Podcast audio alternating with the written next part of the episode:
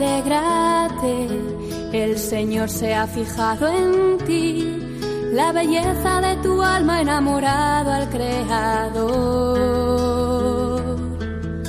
No temas, tu gozo es Él, su espíritu desciende hoy y la gracia se derrama hasta llenar tu corazón. Comienza, ahí tienes a tu madre. Mejor regalo es tu Simaría. Con el padre Juan Antonio Mateo. según tu palabra. He aquí la esclava del Señor. El mejor regalo es tu sí, María,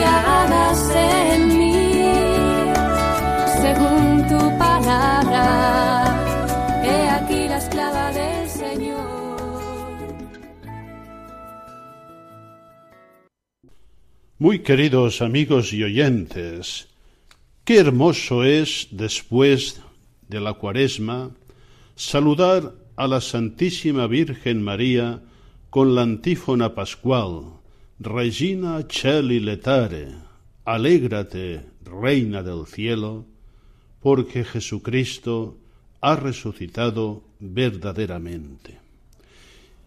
La Virgen María nos invita a vivir el tiempo de la Pascua con una alegría inmensa en el corazón, una alegría que brota de la fe y de acoger la misericordia que el Señor resucitado quiere hacernos llegar.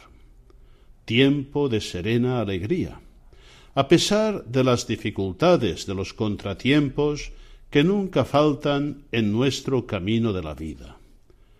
El camino de Jesús no acabó en la cruz, no acabó con su muerte en el Calvario. Él profetizó que resucitaría, porque nadie puede parar la fuerza de Dios. Creo que es importante reafirmar estos sentimientos de esperanza y de alegría tan propios del tiempo pascual y de toda la vida cristiana, en unos momentos en que vivimos grandes dificultades. El hundimiento, la destrucción de la histórica Catedral de Notre-Dame de París ha sido un evento que nos ha conmovido profundamente. Parece como una parábola de nuestros tiempos, aquello que se ha construido durante siglos, aquello que ha nacido de la fe, la cultura europea y cristiana, parece que se hunden en un momento. Pero no nos dejemos llevar por las apariencias. La fe renacerá. Se reedificará la Catedral de Notre Dame, porque, aparte de su valor simbólico y cultural, es todo un símbolo de la fe que ha construido una Europa que desgraciadamente en gran parte ha dado las espaldas a Dios y a la fe en el Dios verdadero. La fe renacerá si nos mantenemos firmes y unidos al Señor. En este tiempo de Pascua es hermoso comprobar la fe fuerte y sin fisuras de la Virgen María. Hemos comentado en más de una ocasión que a María se le concedió la primera aparición del Señor, una aparición de Cristo resucitado que no consta en el Nuevo Testamento, pero que por sentido común, por sentido profundo de fe, la hemos de mantener, como nos dijo el Papa San Juan Pablo II. Ella que se unió como nadie al sacrificio, que permaneció en pie junto a la cruz, ofreciendo y ofreciéndose con su Hijo por todos nosotros, ella sin duda mereció la primera manifestación de Cristo resucitado que la llenó de profunda alegría. Con todo, podríamos decir que María no lo necesitaba, Recuerdo las clases del padre Jean Galot en la Gregoriana, que nos decía que sí, que esta aparición del Señor a su madre, la primera, tenía que ser afirmada y mantenida por sentido de fe, pero que la Virgen no la necesitaba, porque la Virgen tenía una fe inmensa, una fe fuerte, una fe que sabía que su Hijo resucitaría como había predicho. A diferencia de otros personajes del Nuevo Testamento, los mismos apóstoles, la fe de María es una fe sin fisuras. Ella permaneció firme en la hora de la prueba suprema. Vemos en el Nuevo Testamento que las apariciones de la Virgen y del Señor confortan la fe de los apóstoles.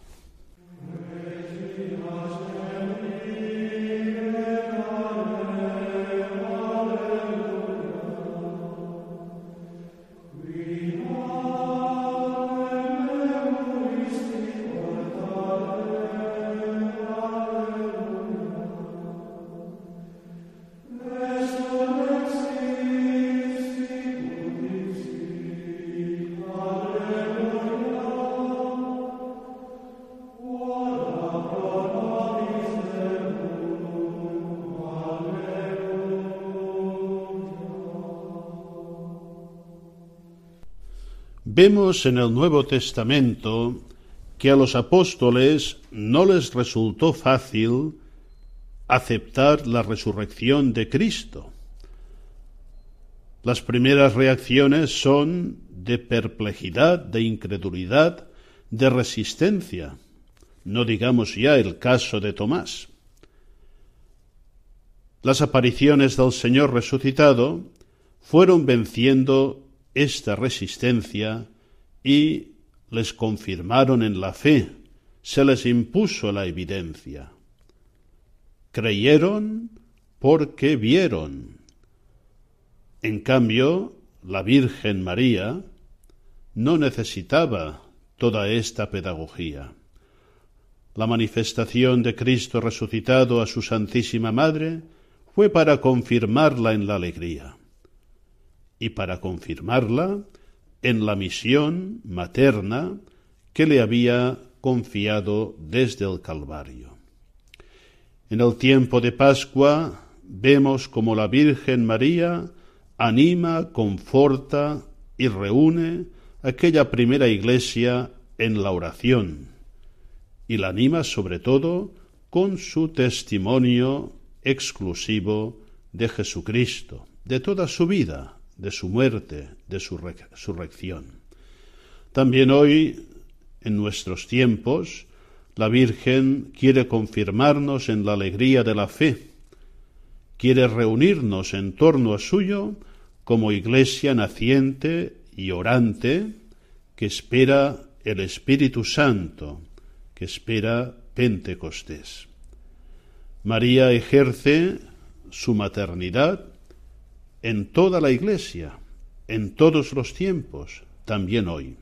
Y hoy nos invita, sobre todo en este tiempo pascual, a hacer experiencia profunda y eclesial de la resurrección de Cristo, para que nosotros tengamos la alegría plena de Cristo que ella tuvo desde el primer momento.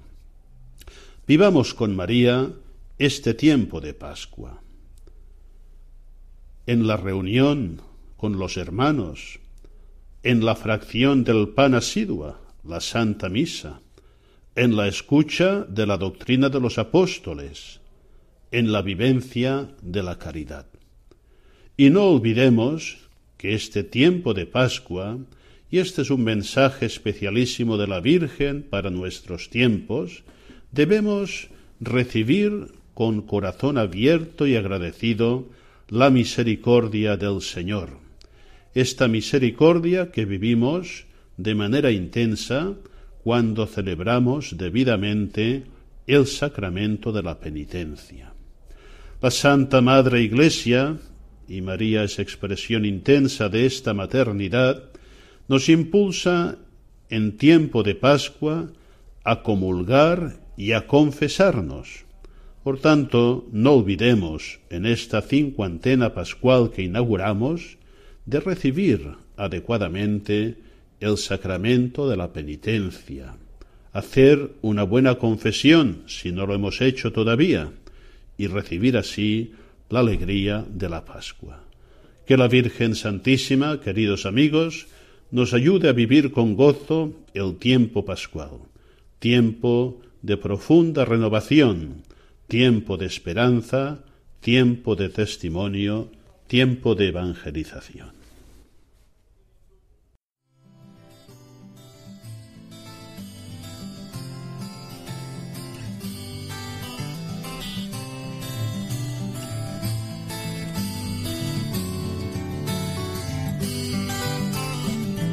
Inmaculada Virgen en el cielo, celebran hoy tu santa concepción. Inmaculada Reina, desde el suelo, levantamos las voces hasta Dios Inmaculada Madre, mi consuelo, desde la tierra canto esta canción, lo que tu Hijo divino hoy te deseo, en su espíritu elevo mi oración. Eres la toda santa, la madre del Señor, eres la inmaculada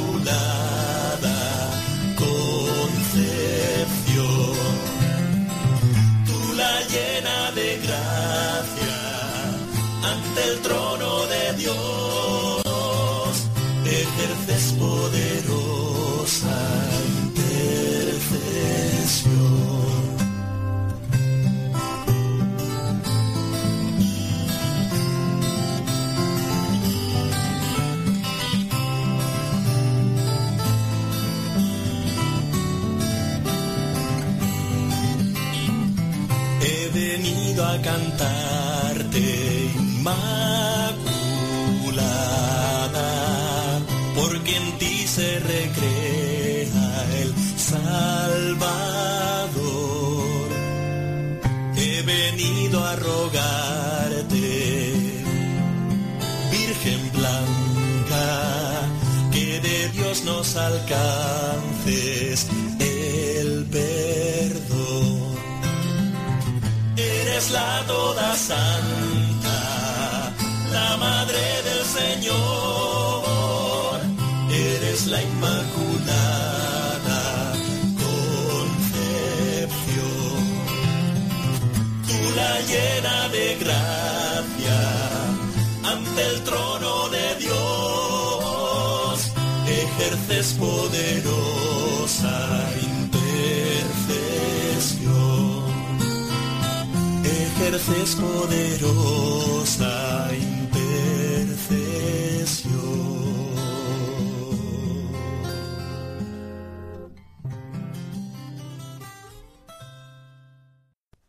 Muy queridos amigos, entramos en la segunda parte del programa y quiero iniciarla haciéndoos una pequeña confidencia. Mirad, en nuestras bibliotecas, en los libros que vamos acumulando en nuestras casas a lo largo del tiempo, hay libros que se leen una vez o se consultan de vez en cuando y ya está, y los dejas y te olvidas y difícilmente vuelves a ellos. En cambio, hay obras que nunca nos cansamos de leerlas y de releerlas. Son obras de grandes maestros, expertos, que saben muy bien de lo que hablan y que saben muy bien comunicar. Pues bien, en lo que se refiere a enseñanzas del magisterio de la Iglesia sobre la Virgen María, Yo quiero destacar una obra que consulto constantemente, que la leo, la releo con gusto. Es aquel hermoso librito La Virgen María que recoge las catequesis marianas de San Juan Pablo II. Pues bien, para esta segunda parte, y en este tiempo pascual, he escogido dos preciosas catequesis que el Santo Pontífice impartió en aquel ya lejano 1997. Una catequesis es sobre María y la resurrección de Cristo, y la otra sobre María y el don del Espíritu. Creo que vale la pena refrescarlas, recordarlas. Eh, a lo largo de, este, de estos programas que venimos haciendo, pues en alguna ocasión he citado textos de estas catequesis, pero vamos a escucharlos eh, en una grabación global, los dos textos, y creo que nos ayudarán mucho a comprender y a vivir eh, el papel de la Virgen María en el misterio de la resurrección de Cristo y de la plenitud de lo que supone esta resurrección en Pentecostés. Vamos pues a escuchar con mucha atención estos textos de San Juan Pablo II.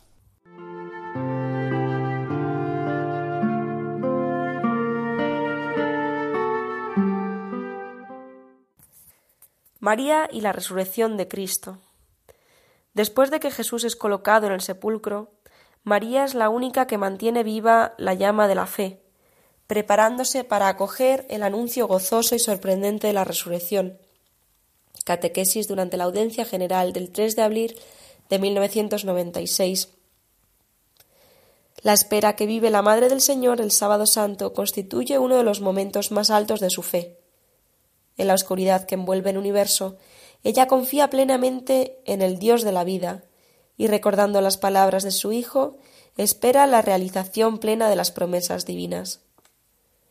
Los evangelios refieren varias apariciones del resucitado, pero no hablan del encuentro de Jesús con su madre. Este silencio no debe llevarnos a concluir que después de su resurrección Cristo no se apareció a María. Al contrario, nos invita a tratar de descubrir los motivos por los cuales los evangelistas no lo refieren. Suponiendo que se trata de una omisión, se podría atribuir al hecho de que todo lo que es necesario para nuestro conocimiento salvífico se encomendó a la palabra de testigos escogidos por Dios, es decir, a los apóstoles, los cuales con gran poder dieron testimonio de la resurrección del Señor Jesús. Antes que a ellos, el resucitado se apareció a algunas mujeres fieles, por su función eclesial. Id, avisad a mis hermanos que vayan a Galilea allí me verán. Si los autores del Nuevo Testamento no hablan del encuentro de Jesús resucitado con su madre, tal vez se debe atribuir al hecho de que los que negaban la resurrección del Señor podrían haber considerado ese testimonio demasiado interesado y por consiguiente no digno de fe.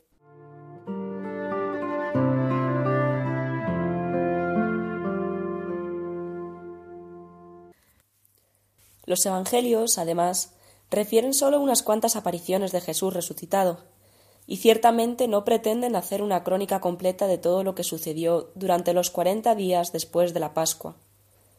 San Pablo recuerda una aparición a más de quinientos hermanos a la vez. ¿Cómo justificar que un hecho conocido por muchos no sea referido por los evangelistas a pesar de su carácter excepcional? Es signo evidente de que otras apariciones del resucitado aun siendo consideradas hechos reales y notorios, no quedaron recogidas. ¿Cómo podría la Virgen presente en la primera comunidad de discípulos haber sido excluida del número de los que se encontraron con su divino Hijo resucitado entre los muertos? Más aún, es legítimo pensar que verosímilmente Jesús resucitado se apareció a su madre en primer lugar. La ausencia de María del grupo de las mujeres que al alba se dirigieron al sepulcro ¿No podría constituir un indicio del hecho de que ella ya se había encontrado con Jesús? Esta deducción quedaría confirmada también por el dato de que las primeras testigos de la resurrección, por voluntad de Jesús, fueron las mujeres, las cuales permanecieron fieles al pie de la cruz, y por tanto más firmes en la fe. En efecto, a una de ellas María Magdalena, el resucitado le encomienda el mensaje que debía transmitir a los apóstoles. Tal vez también este dato permite pensar que Jesús se apareció primero a su madre, pues ella fue la más fiel y en la prueba conservó íntegra su fe. Por último, el carácter único y especial de la presencia de la Virgen en el Calvario y su perfecta unión con su Hijo en el sufrimiento de la cruz parecen postular su participación particularísima en el misterio de la resurrección. Un autor del siglo V, Sedulio, sostiene que Cristo se manifestó en el esplendor de la vida resucitada ante todo a su madre. En efecto, ella que en la Anunciación fue el camino de su ingreso en el mundo, estaba llamada a difundir la maravillosa noticia de la resurrección, para anunciar su gloriosa venida.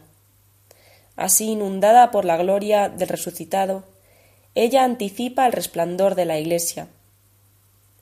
Por ser imagen y modelo de la Iglesia, que espera al resucitado y que en el grupo de los discípulos se encuentra con él durante las apariciones pascuales, parece razonable pensar que María mantuvo un contacto personal con su Hijo resucitado, para gozar también ella de la plenitud de la alegría pascual.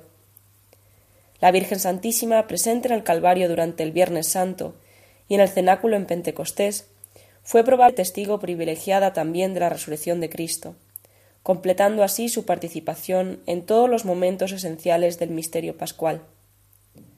María, al acoger a Cristo resucitado, es también signo y anticipación de la humanidad, que espera lograr su plena realización mediante la resurrección de los muertos. En el tiempo pascual, la comunidad cristiana, dirigiéndose a la Madre del Señor, la invita a alegrarse. Regina Cheli letare, aleluya. Reina del cielo, alégrate, aleluya. Así recuerda el gozo de María por la resurrección de Jesús, prolongando en el tiempo el alégrate que le dirigió el ángel en la Anunciación, para que se convirtiera en causa de alegría para la humanidad entera.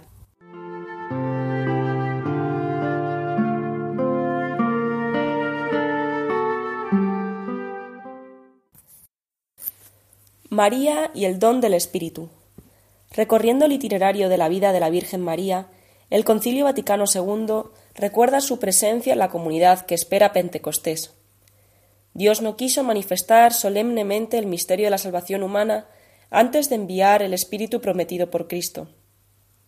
Por eso vemos a los apóstoles, antes del día de Pentecostés, perseverar en la oración unidos, junto con algunas mujeres, con María, la Madre de Jesús y sus parientes. María pedía con sus oraciones el don del Espíritu, que en la Anunciación la había cubierto con su sombra. La primera comunidad constituye el preludio del nacimiento de la Iglesia. La presencia de la Virgen contribuye a delinear su rostro definitivo, fruto del don de Pentecostés. En la atmósfera de espera que reinaba en el cenáculo después de la ascensión, ¿Cuál era la posición de María respecto a la venida del Espíritu Santo? El concilio subraya expresamente su presencia, en oración, con vistas a la efusión del Paráclito. María implora con sus oraciones el don del Espíritu. Esta afirmación resulta muy significativa, pues en la Anunciación el Espíritu Santo ya había venido sobre ella, cubriéndola con su sombra y dando origen a la encarnación del Verbo. Al haber hecho ya una experiencia totalmente singular sobre la eficacia de ese don, la Virgen Santísima estaba en condiciones de poderlo apreciar más que cualquier otra persona. En efecto, a la intervención misteriosa del Espíritu debía ella su maternidad, que la convirtió en puerta de ingreso del Salvador en el mundo. A diferencia de los que se hallaban presentes en el cenáculo en trepidante espera, ella plenamente consciente de la importancia de la promesa de su Hijo a los discípulos, ayudaba a la comunidad a prepararse adecuadamente a la venida del Paráclito. Por ello, su singular experiencia a la vez le impulsaba a desear ardientemente la venida del Espíritu, la comprometía también a preparar la mente y el corazón de los que estaban a su lado.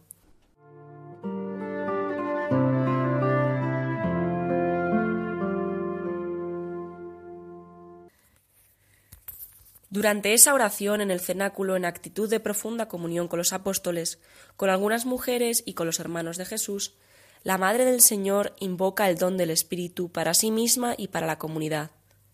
Era oportuno que la primera efusión del Espíritu sobre ella, que tuvo lugar con miras a su maternidad divina, fuera renovada y reforzada. En efecto, al pie de la cruz, María fue revestida con una nueva maternidad con respecto a los discípulos de Jesús. Precisamente esta misión exigía un renovado don del Espíritu. Por consiguiente, la Virgen lo deseaba con vistas a la fecundidad de su maternidad espiritual. Mientras en el momento de la encarnación el Espíritu Santo había descendido sobre ella como persona llamada a participar dignamente en el gran misterio, ahora todo se realiza en función de la Iglesia, de la que María está llamada a ser ejemplo, modelo y madre. En la Iglesia y para la Iglesia, ella, recordando la promesa de Jesús, espera Pentecostés e implora para todos abundantes dones, según la personalidad y la misión de cada uno. En la comunidad cristiana, la oración de María reviste un significado peculiar. Favorece la venida del Espíritu, solicitando su acción en el corazón de los discípulos y en el mundo. De la misma manera que en la encarnación el Espíritu había formado en su seno virginal el cuerpo físico de Cristo, así ahora en el cenáculo el mismo Espíritu viene a animar su cuerpo místico. Por tanto, Pentecostés es fruto también de la incesante oración de la Virgen, que el Paráclito acoge con favor singular, porque es expresión del amor materno de ella hacia los discípulos del Señor. Contemplando la poderosa intercesión de María, que espera al Espíritu Santo, los cristianos de todos los tiempos, en su largo y arduo camino hacia la salvación, recurren a menudo a su intercesión para recibir con mayor abundancia los dones del Paráclito. Respondiendo a las plegarias de la Virgen y de la comunidad reunida en el cenáculo el día de Pentecostés, el Espíritu Santo colma a María y a los presentes con la plenitud de sus dones, obrando en ellos una profunda transformación con vistas a la difusión de la buena nueva. A la Madre de Cristo y a los discípulos se les concede una nueva fuerza y un nuevo dinamismo apostólico para el crecimiento de la Iglesia. En particular, la efusión del Espíritu lleva a María a ejercer su maternidad espiritual de modo singular, mediante su presencia, su caridad y su testimonio de fe. En la Iglesia que nace, ella entrega a los discípulos como tesoro inestimable sus recuerdos sobre la encarnación, sobre la infancia, sobre la vida oculta y sobre la misión de su Hijo Divino, contribuyendo a darlo a conocer y a fortalecer la fe de los creyentes. No tenemos ninguna información sobre la actividad de María en la Iglesia primitiva, pero cabe suponer que incluso después de Pentecostés ella siguió llevando una vida oculta y discreta, vigilante y eficaz. Iluminada y guiada por el Espíritu, ejerció una profunda influencia en la comunidad de los discípulos del Señor.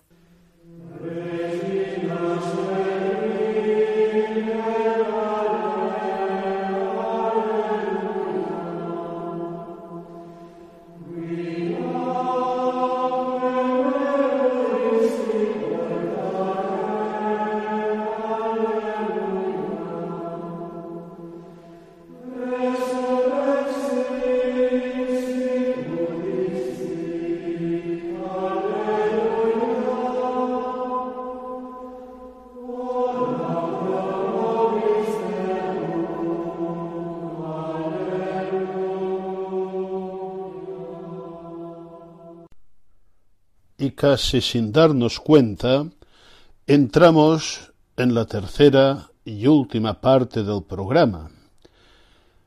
Y hoy he pensado que sería oportuno darle un cariz de oración y de meditación. Y para ello os vamos a ofrecer una extensa pero exquisita meditación titulada La Pascua de María, en la cual José Antonio Luarte nos ofrece unos puntos para meditar, para llevar a Dios, para rezar y de esta manera profundizar lo que hemos escuchado en la primera y en la segunda parte. Se trata de la obra ya muchas veces citada y por supuesto muy recomendable A Jesús por María, Escenas Marianas, publicada por Ediciones Cristiandad. Espero, queridos oyentes, que disfrutéis mucho con esta meditación que van a leer pausadamente nuestras colaboradoras y, si Dios quiere, dentro de quince días nos volveremos a encontrar para ir meditando, profundizando sobre esta piedra preciosa, eh, inabastable, extensísima, que es el misterio de la Virgen María. Con estos pensamientos os deseamos una muy feliz Pascua de Resurrección, que la Virgen María nos ayude a recibir esta alegría inmensa que brota del Señor resucitado, su perdón, su misericordia, que brotan de la Pascua. Hasta muy pronto, si Dios quiere.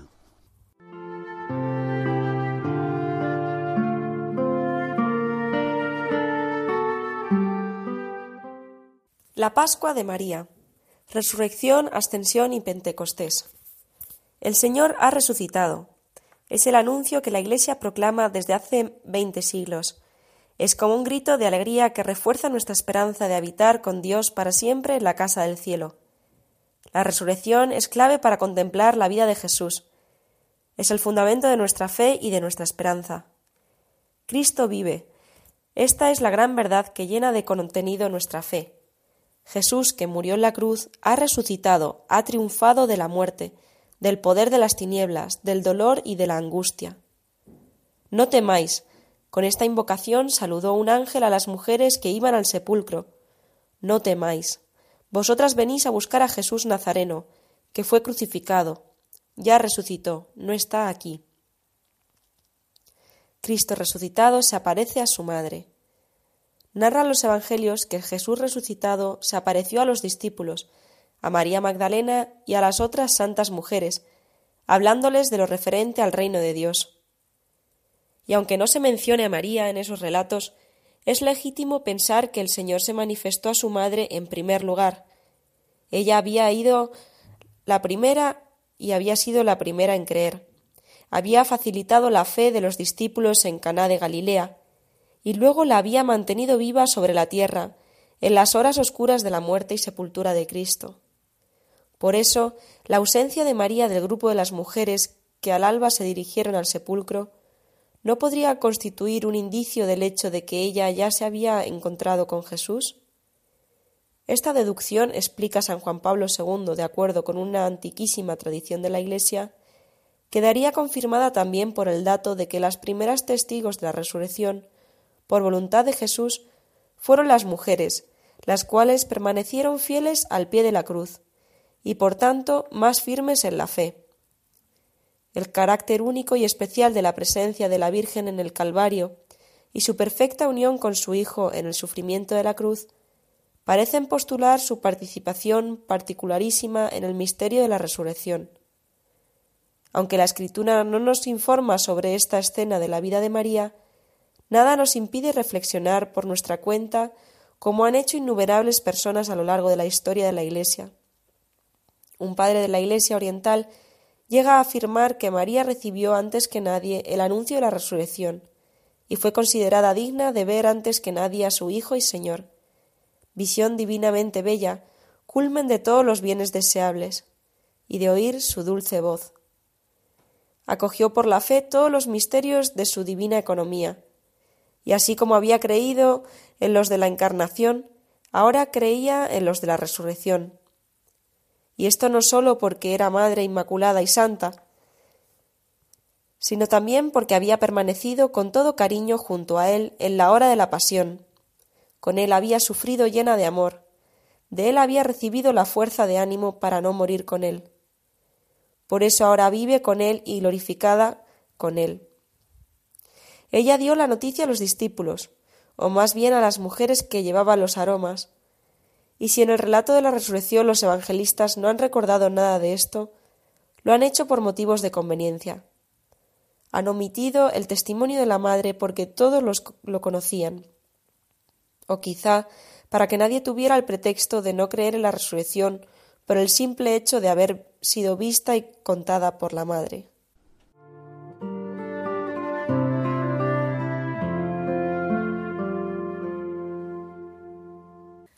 Siguiendo a un autor espiritual, tratemos de imaginar las apariciones de Jesús a la Virgen. Aquella fue una escena de indecible paz e intimidad. María, Madre de Jesús, estaba a solas en un aposento. Fuera la gente se aprestaba para un nuevo día de trabajo, después del descanso del sábado. Ella, la madre de Jesús, no pensaba más que en una cosa resucitará. En María no cabía aquella sorpresa que excitó a los discípulos en tal grado, que solamente volvieron lentamente en sí. Como antes había presentido los sufrimientos y los había afrontado con plena conciencia, así también estaba preparada ahora para la resurrección por razón de su fe. No sabemos de qué manera tuvo lugar la aparición de Jesús a su madre. A la Magdalena se le apareció en tal figura que ella ni siquiera le reconoció en un principio, y le tuvo por el guarda del huerto donde estaba el sepulcro de Jesús. A los dos discípulos de Maús se les juntó como hombre que iba de viaje. A los apóstoles reunidos en el cenáculo se les apareció a puertas cerradas. A los quinientos discípulos de Galilea les dio cita para la montaña, como se la dan dos amigos para una entrevista. A su madre se le mostró en tal forma que ella conociera, en todo caso, que estaba en estado glorioso, y que ya no continuaría la vida común sobre la tierra. Sus relaciones ya se habían mudado antes, aunque no fuera más que por haberla recomendado a Juan y haber declarado a este hijo de María. San José María, al contemplar el primer misterio glorioso del rosario, exclama alborozado Ha resucitado. Jesús ha resucitado, no está en el sepulcro. La vida pudo más que la muerte. Se apareció a su Madre Santísima.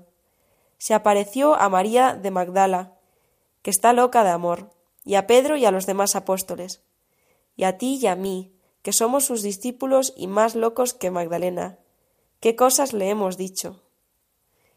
Que nunca muramos por el pecado, que sea eterna nuestra resurrección espiritual. Y antes de terminar la decena, has besado tú las llagas de sus pies. Y yo más atrevido, por más niño, he puesto mis labios sobre su costado abierto.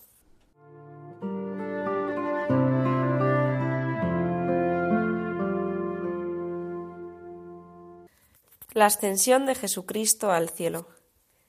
Los relatos evangélicos concluyen narrando la ascensión gloriosa de Cristo al cielo. Los once se dirigieron desde Galilea hasta el monte de los olivos, cercano a Jerusalén. Con ellos se encontraba indudablemente la Virgen. Al ver a Jesús, los discípulos le adoraron, se postraron ante su amigo, su Maestro y su Dios. Cristo les habló con majestad divina, se me ha dado todo poder en el cielo y en la tierra. Ante palabras tan solemnes, quizás sus corazones se encogieron un poco, pensando que ya no le verían más. Pero el Señor mismo, adelantándose, les aseguró que continuaría con ellos de un modo nuevo. Entonces les mandó no ausentarse de Jerusalén, sino esperar la promesa del Padre. Luego subió a los cielos para participar del señorío de Dios en su humanidad santísima. San Lucas cuenta la escena con detalle.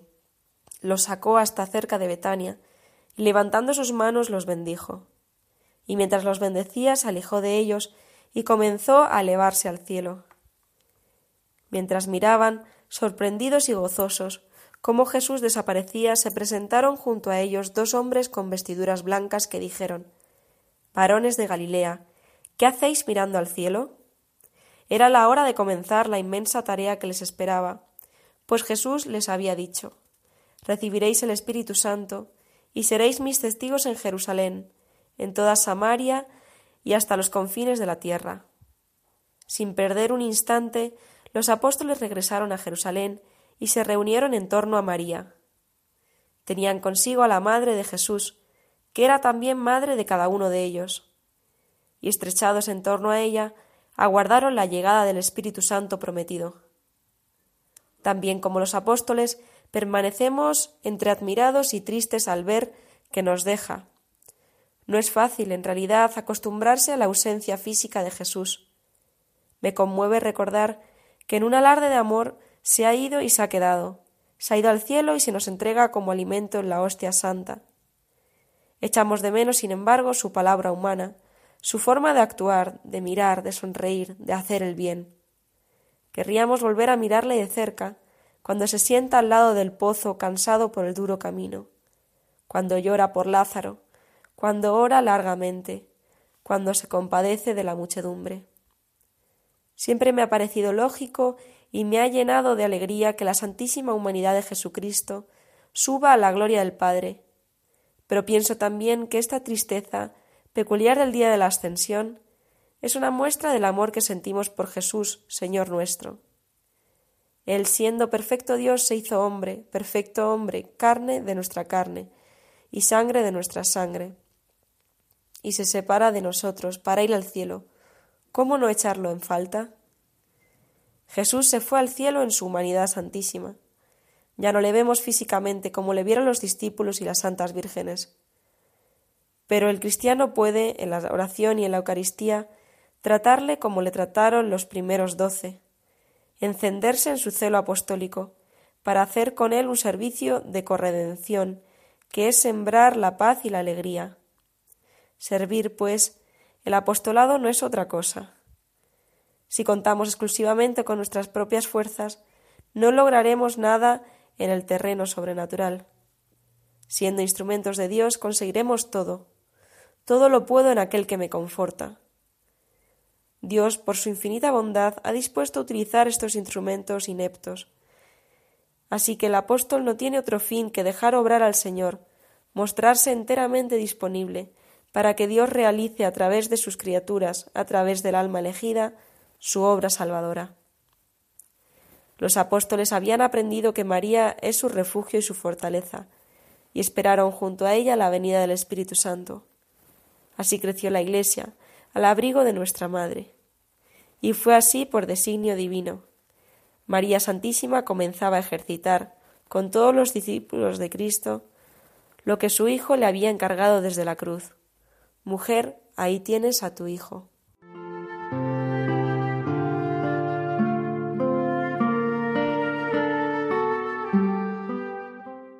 Cumpliendo el mandato de Jesús que les había dicho que aguardaran en la ciudad santa el envío del Paráclito prometido, los apóstoles regresaron a Jerusalén desde el monte llamado de los Olivos, que está cerca de Jerusalén, a la distancia de un camino permitido el sábado.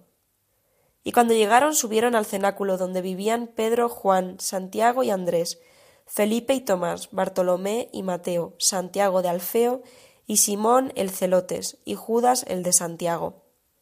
Todos ellos perseveraban unánimes en la oración, junto con algunas mujeres y con María, la madre de Jesús y sus hermanos.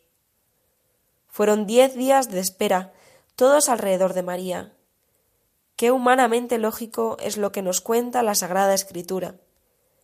Al perder la compañía física de su maestro, los más íntimos se reúnen en torno a la madre, que tanto les recordaría a Jesús, en las facciones, en el timbre de la voz, en el mirar cariñoso y maternal, en las delicadezas de su corazón y sobre todo en la paz que derramaba alrededor. Además de los apóstoles y de las santas mujeres, encontramos a los parientes más cercanos del Señor, esos mismos que antes habían dudado de Él y que ahora convertidos se estrechan en torno a la Virgen de Nazaret. Es fácil imaginar la vida en aquel cenáculo, que debía ser amplio, pues desciende el Espíritu Santo y encuentra reunidas a ciento veinte personas. La oración unánime de los discípulos con María produjo enseguida un primer resultado, la elección de Matías para ocupar el puesto de Judas Iscariote. Una vez completado el número de los doce apóstoles, continuaron rezando en espera de la efusión del Espíritu Santo que Jesús les había prometido. Pero no todo era rezar debían ocuparse de muchas más tareas, aunque en el fondo todo lo que hacían era verdadera oración, porque su pensamiento estaba de continuo en Jesús y tenían con ellos a María. Podemos imaginar las conversaciones con la Virgen. Ahora que habían visto a Cristo resucitado y contemplado su ascensión al cielo, deseaban conocer muchos detalles de la vida, también de la infancia de su Maestro. Y allí estaba la Madre, evocando aquellos recuerdos siempre vivos en su corazón. El anuncio de Gabriel en los años ya lejanos de Nazaret, los desposorios con José, a quien muchos de ellos no habían conocido, el nacimiento en Belén, la adoración de los pastores y los magos, la huida a Egipto, la vida de trabajo en el taller de Nazaret. Cuántos temas brindaban las palabras de María a la oración de los discípulos. Con qué nueva luz debieron ver todos los sucesos vividos junto al Maestro, en sus tres años de acompañarle por tierras de Palestina. Junto a María, la Virgen fiel, se encendía en ellos la fe, la esperanza y el amor, la mejor preparación para recibir al Paráclito. Por fin, al cumplirse los días de Pentecostés, sobrevino del cielo un ruido, como de viento que irrumpe impetuosamente, y llenó toda la casa en la que se hallaban. Entonces se les aparecieron las lenguas como de fuego, que se dividían y se posaban sobre cada uno de ellos. Quedaron todos ellos llenos del Espíritu Santo. La maravilla del suceso llegó a la multitud que había por entonces en Jerusalén. Partos, medos, elamitas, habitantes de Mesopotamia y de Judea y Capadocia, del Ponto y del Asia, de Frigia y Panfilia. La victoria que Cristo, con su obediencia, con su inmolación en la cruz y con su resurrección, había obtenido sobre la muerte y sobre el pecado, se reveló entonces en toda su divina claridad. Los discípulos que ya eran testigos de la gloria del resucitado experimentaron en sí la fuerza del Espíritu Santo. Sus inteligencias y sus corazones se abrieron a una luz nueva. Habían seguido a Cristo y acogido con fe sus enseñanzas, pero no acertaban siempre a penetrar del todo su sentido. Era necesario que llegara el Espíritu de verdad, que les hiciera comprender todas las cosas. Sabían que sólo en Jesús podían encontrar palabras de vida eterna, y estaban dispuestos a seguirle y a dar la vida por él, pero eran débiles. Y cuando llegó la hora de la prueba, huyeron, lo dejaron solo. El día de Pentecostés todo eso ha pasado. El Espíritu Santo, que es espíritu de fortaleza, los ha hecho firmes, seguros, audaces. La palabra de los apóstoles resuena recia y vibrante por las calles y plazas de Jerusalén. Llenos del Espíritu Santo, como borrachos, estaban los apóstoles, y Pedro, a quien rodeaban los otros once, levantó la voz y habló. Le oímos gente de cien países, cada uno le escucha en su lengua, tú y yo en la nuestra. Nos habla de Cristo Jesús y del Espíritu Santo y del Padre. No le apedrean ni le meten en la cárcel. Se convierten y son bautizados tres mil de los que oyeron. María agradecía a Dios la conversión de aquellas primicias de la predicación apostólica y la incontable muchedumbre de fieles que vendrían a la Iglesia con el transcurso de los siglos. Todos tenían cabida en su corazón de madre. El gran fruto de la cruz el amor personal del Padre y del Hijo se nos da como un don. Por su acción los discípulos son transformados, los cobardes se vuelven valientes, los incrédulos llenos de fe, los ignorantes sabios. Confiados en la fuerza de Dios, dan inicio a su misión universal, predicando el Evangelio por todo el mundo. Comienza la expansión de la Iglesia y se llevará a cabo con la gracia de Dios y la generosidad de los cristianos. La sangre de los mártires es semilla de nuevos cristianos. Todos los cristianos somos continuadores de la misión apostólica y tenemos la responsabilidad de extender el Evangelio. Invoquemos, pues, al Paráclito que lo hace posible. Ven, oh Espíritu, ilumina mi entendimiento para conocer tus mandatos, fortalece mi corazón contra las insidias del enemigo, inflama mi voluntad He oído tu voz y no quiero endurecerme y resistir, diciendo después, mañana. Nunca epi, ahora, no vaya a ser que mañana me falte. Oh espíritu de verdad y de sabiduría, espíritu de entendimiento y de consejo, espíritu de gozo y de paz. Quiero lo que quieras, quiero porque quieres, quiero como quieras, quiero cuando quieras. Madre de la iglesia, de quien todos nacimos en la cruz.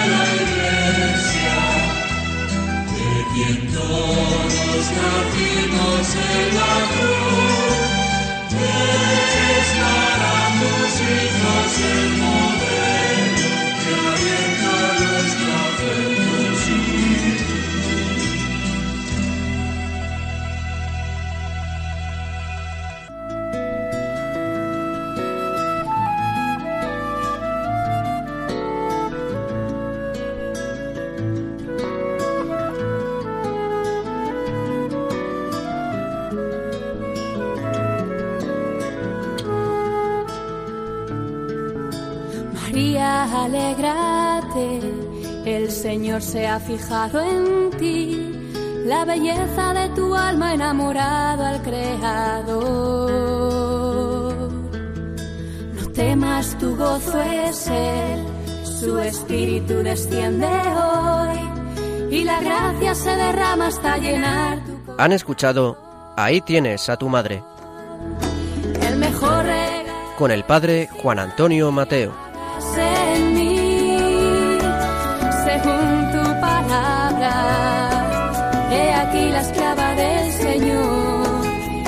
mejor regalo es tu sí, María, hágase en mí según tu palabra. He aquí la esclava de